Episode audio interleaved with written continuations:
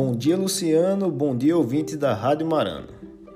O presidente da República, ao ser empossado, presta um juramento de promover o bem geral do povo brasileiro, segundo o artigo 78 de nossa Constituição Federal.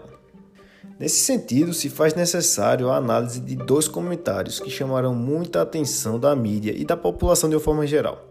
A primeira, demonstrando uma total falta de empatia e de preocupação com a vida e a saúde do povo brasileiro. E a outra, comemorando a existência do vírus e, consequentemente, as mortes por ela causadas.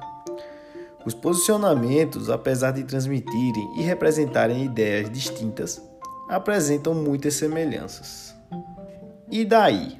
Essa foi a brilhante resposta proferida pelo presidente da República ao ser questionado sobre a quantidade de mortos pelo Covid-19 no Brasil.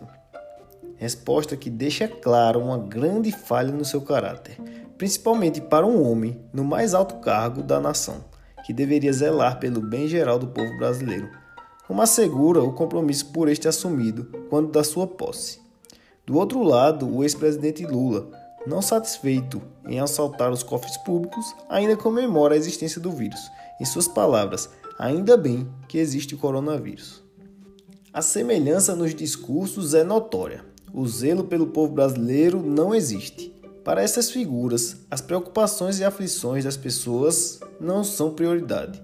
Suas prioridades são como manter o poder ou como recuperá-lo.